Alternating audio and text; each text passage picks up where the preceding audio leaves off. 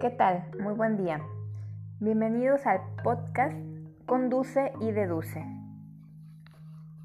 Cuando nosotros nos dedicamos a una actividad profesional o empresarial, tenemos derecho a hacer deducibles algunos gastos, lo que el SAT le llama deducciones autorizadas.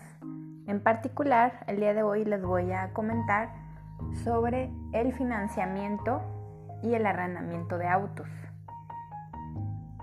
Para un financiamiento normal, ¿a qué me refiero con normal? Cuando nosotros nos acercamos a una agencia automotriz y buscamos un crédito automotriz a 5 años, a 4 años, 3 años.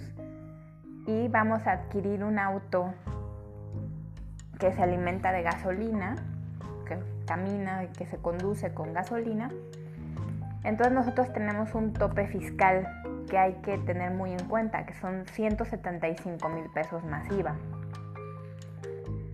Cada mes nosotros vamos a poder hacer deducible una parte del 25% de la deducción de la depreciación que se toma en cuenta en ese año por ser un vehículo.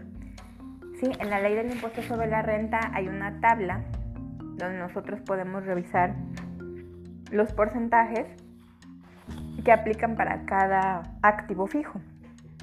En este caso el auto es un activo fijo porque va a pasar a ser propiedad de la empresa, ya que en el ejemplo que les estoy dando, este financiamiento es para adquirir la propiedad del vehículo. Si es un vehículo que va a ser eléctrico, o bajo alguna mm, energía más limpia, entonces su tope fiscal es de 250 mil pesos masiva. Si se fijan, pues aquí el incentivo es mayor porque pues se busca o la tendencia sería cambiar a modelos con energías más limpias. Ese será el caso del financiamiento. Y vuelvo a comentar que el 25% es sobre la pérdida de valor del artículo, en este caso del auto en el tiempo, que el SAT lo coloca en un 25% anual. Es muy diferente al valor comercial del vehículo, que ese lo podemos encontrar en el libro azul. Ahora hay otra opción que es mucho más recomendable fiscalmente porque se le saca el 100% de la deducción. Cuando comento que se saca el 100% de la deducción, quiere decir que el gasto es 100%, o sea, la totalidad de ese gasto va directamente al cálculo fiscal. Tenemos otra opción que es el arrendamiento. El arrendamiento hay dos opciones, el puro y el financiero. El arrendamiento tal cual es una renta, o sea, yo estoy rentando ese vehículo. En el caso del arrendamiento puro es únicamente me va a interesar rentarlo por el tiempo que yo firme el contrato. En el caso del arrendamiento financiero, al final yo puedo optar por quedármelo, es decir, por comprarlo y que ya sea de mi propiedad. Para estos supuestos, el arrendamiento de un auto con gasolina es de 6 mil pesos masiva.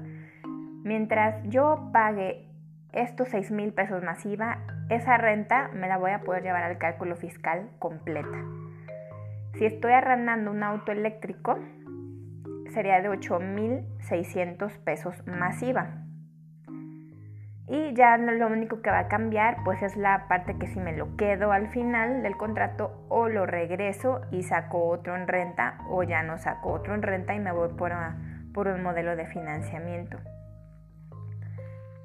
Estas deducciones se encuentran en el artículo 28, fracción treceava de la ley del impuesto sobre la renta.